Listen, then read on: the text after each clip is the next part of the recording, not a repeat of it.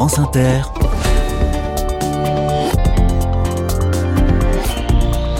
Dorothée Barba. Bonjour à toutes, bonjour à tous. La Haute-Loire était à la hauteur. De très chouettes projets et initiatives toute la semaine dans ce département auvergnat. J'ai beaucoup aimé par exemple l'émission consacrée à l'arbre vagabond, un resto librairie au Chambon-sur-Lignon qui organise un mois de réflexion autour de la prison et des détenus. Des rencontres, des débats, des expos, événements riches dans un lieu magnifique. La musicothérapeute qui prend soin grâce à des sons à l'hôpital du Puy-en-Velay aussi m'a beaucoup touchée. Elle aide en particulier les bébés prématurés les épisodes précédents en Haute-Loire sont disponibles en podcast, bien sûr. Et pour ce dernier jour alti-ligérien, de la hauteur encore, avec un château construit sur un rocher. Léotouin est un bijou auvergnat. Ce petit village tout près de Brioude est remarquable pour ses terrasses, des murs en pierre qui permirent en leur temps de cultiver sur des terrains en pente. Une association aujourd'hui se bat pour préserver ce patrimoine. Elle s'appelle les Terrasses de Léotouin. Je passe un coup de fil au, au président dans un instant. Mais d'abord, tournée générale. c'est le nom d'un lieu, ne vous emballez pas. Soyez les bienvenus. Carnet de campagne, le journal des solutions.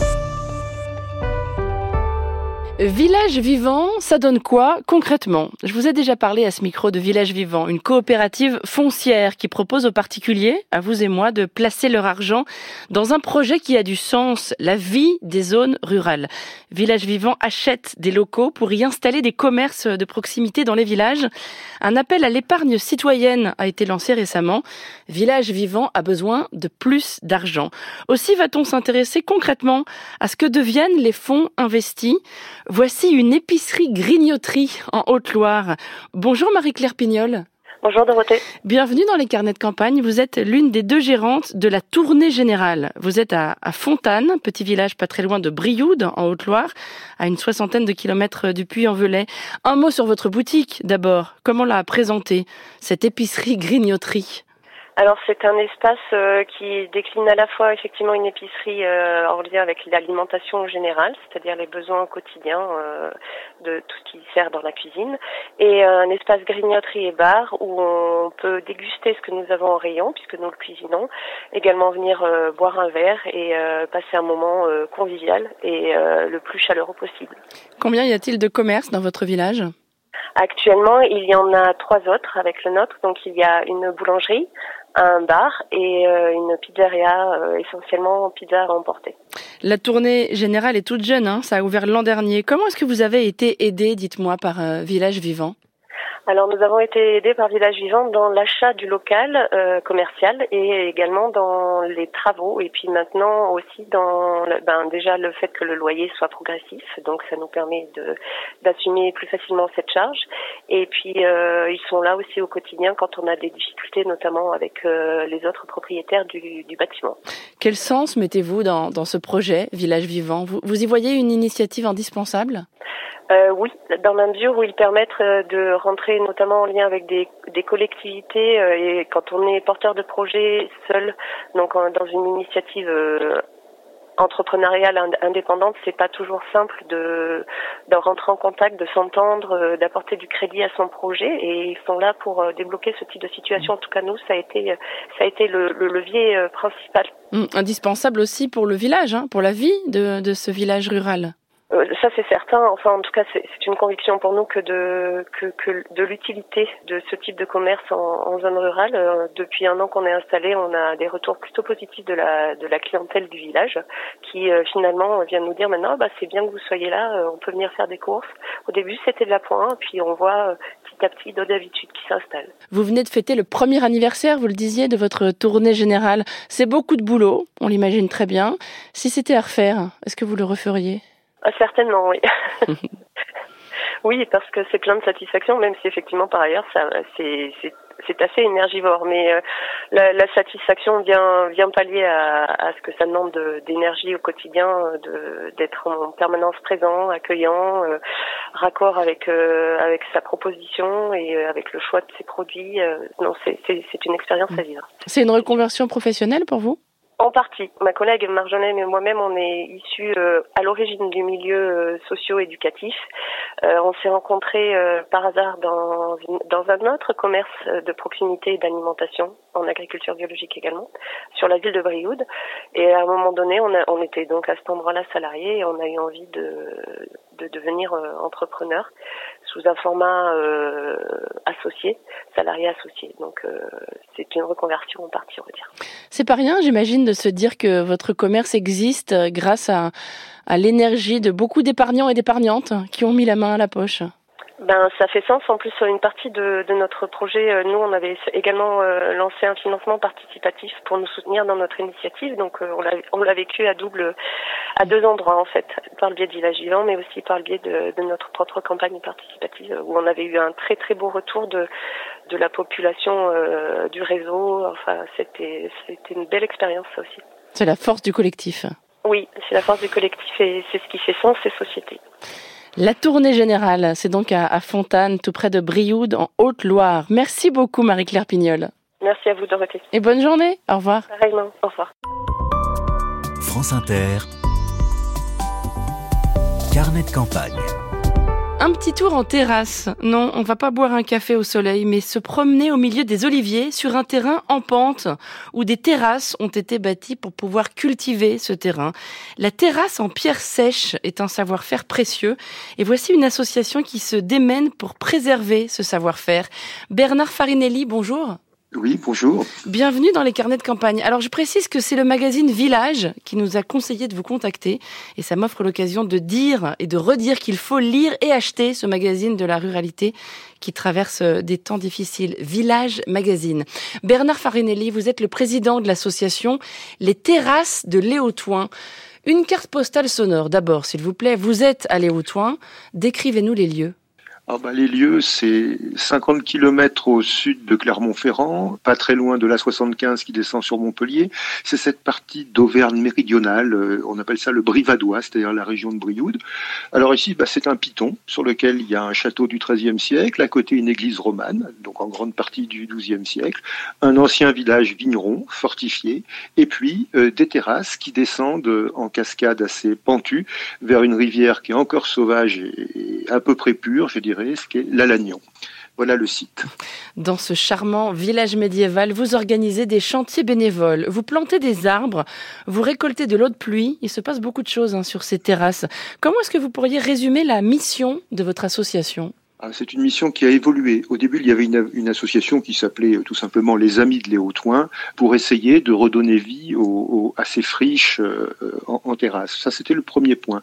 Euh, d'ailleurs, il y a eu des, des, créations paysagères. Ce sont des écailles sur lesquelles aujourd'hui on peut voir les, végétaux entre guillemets locaux qui sont gérés par le, conservatoire botanique du Massif central.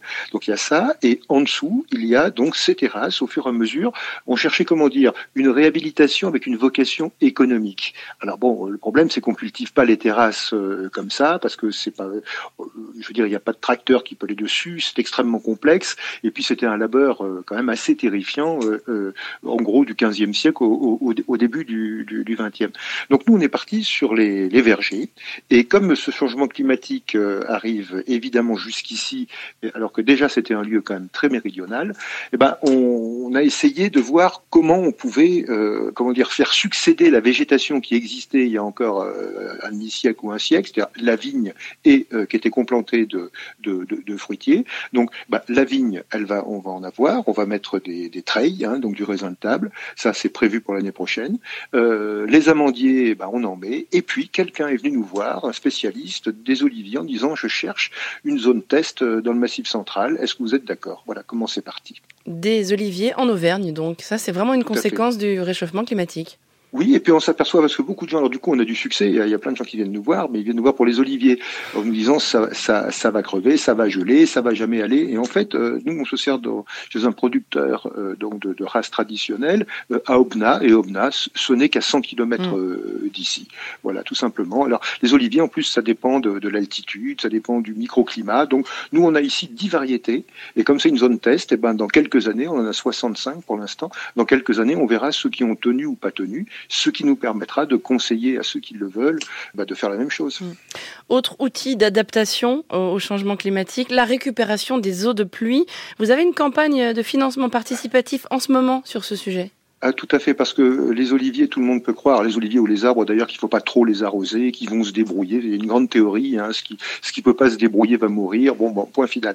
Ben, en fait, c'est pas aussi simple que ça. Nos oliviers, on a été obligé de les arroser quatre à cinq fois en une année, et il faut les arroser les trois à cinq premières années. Donc nous, bah, ici, l'eau, il y en a pas. Hein, on est en zone rouge, une crise totale. D'habitude, c'était 600 mm d'eau. Cette année, ce sera peut-être 450. Donc rien du tout. Donc on a conventionné avec un, un particulier qui nous prête ou qui nous donne son toit avec un bail amphithéotique. Donc on a de l'eau. Le problème, c'est que tout de suite, eh ben, il faut un certain nombre de sous, je dirais, pour pouvoir amener l'eau jusqu'aux terrasses. Euh, il y a du terrassement, il y a des cuves à acheter, il y a des tuyaux à mettre. ça coûte, ça coûte assez cher.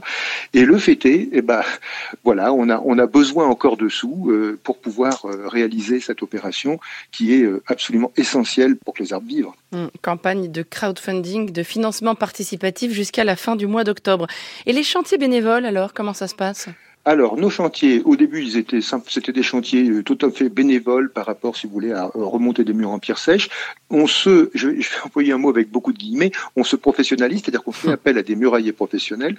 Et le but, euh, maintenant, c'est d'arriver à former, enfin former entre guillemets, de, ces cinq jours de, formation pour un, mur droit de, de, de 1 m 20 de, hauteur maxi, je crois, de façon à ce que nous puissions nous-mêmes réparer ce qu'on appelle des brèches, c'est-à-dire quand ça s'écroule, quand une partie s'écroule, sans faire appel automatiquement à des entreprises qui sont des entreprises remarquables, euh, bon, mais, qui ont un coût pour nous. On peut pas, euh, on peut pas faire face euh, comme ça. Donc, on fait appel à des bénévoles qui veulent venir nous aider en échange d'une très forte convivialité, mais ça c'est logique et, simple. Donc, on, apporte ce, cette formation, j'allais dire minimale.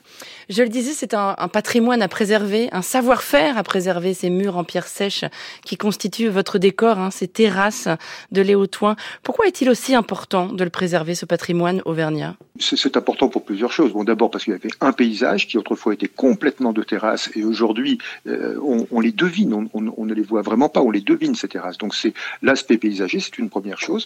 La seconde chose, c'est quand même euh, patrimonial dans le sens où oui, sur ces terrasses, il y avait de la vigne et bon, l'Auvergne euh, a, du vin, hein, donc il y avait de la vigne, il y avait des, fruitiers, donc on, aimerait bien refaire ça.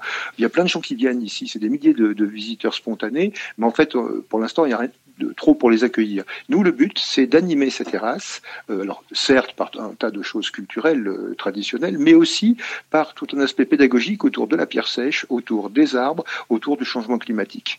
Voilà le but, et pour ça, bah, il faut des terrasses, il faut qu'on les voit et qu'on sache qu'elles existaient et qu'elles existent encore. Est-ce que vous êtes fier de savoir fabriquer un mur en pierre sèche, Bernard? écoutez, moi je suis fier, mais le problème c'est que je suis un tout petit, petit, petit amateur. Par contre, je suis euh, d'une grande admiration devant le, le travail euh, qu'ont fait des, des, générations paysannes et, et, que font les murailliers qui viennent nous aider ici. Je trouve ça absolument euh, magnifique. Mmh. Alors, il se trouve, question qui n'a rien à voir, mais il se trouve que je suis très attachée aux gentilés, vous savez, les noms des habitants. Or, votre commune porte un très joli nom, elle s'appelle Léotoin. Comment s'appellent les habitants de Léotoin eh ben écoutez, j'en sais rien. Non. Je, je, Alors ça... je, ben n'en sais rien. Vous me posez la, une colle. Nous, on dit les habitants de Léotoin, hein, les, non. Les, habitants. Les... Ah si, si, si, si. Je ne le sais pas. Donc. Eh, écoutez, j'ai pas trouvé la réponse en ligne non plus, donc on lance un appel aux auditeurs et auditrices. Comment s'appellent les habitants de Léotoin On trouvera sur notre site euh, toutes les infos pour vous soutenir ou pour participer à ce mouvement autour des terrasses de Léotoin. Merci beaucoup Bernard Farinelli. C'est moi qui vous remercie. Bonne journée, à bientôt. Bonne journée. Merci à Sophie Hoffman qui prépare cette émission ainsi qu'à Corentin Rouchy et Guillaume Roux pour la technique. Auditeurs et auditrices de Gironde, il est temps de nous écrire un, message si vous avez des projets et des initiatives à, à signaler. Nous nous pencherons sur votre département très prochainement. Pour nous envoyer un courriel, rendez-vous sur le site de France Inter à la page de l'émission. Les carnets diront bientôt 33.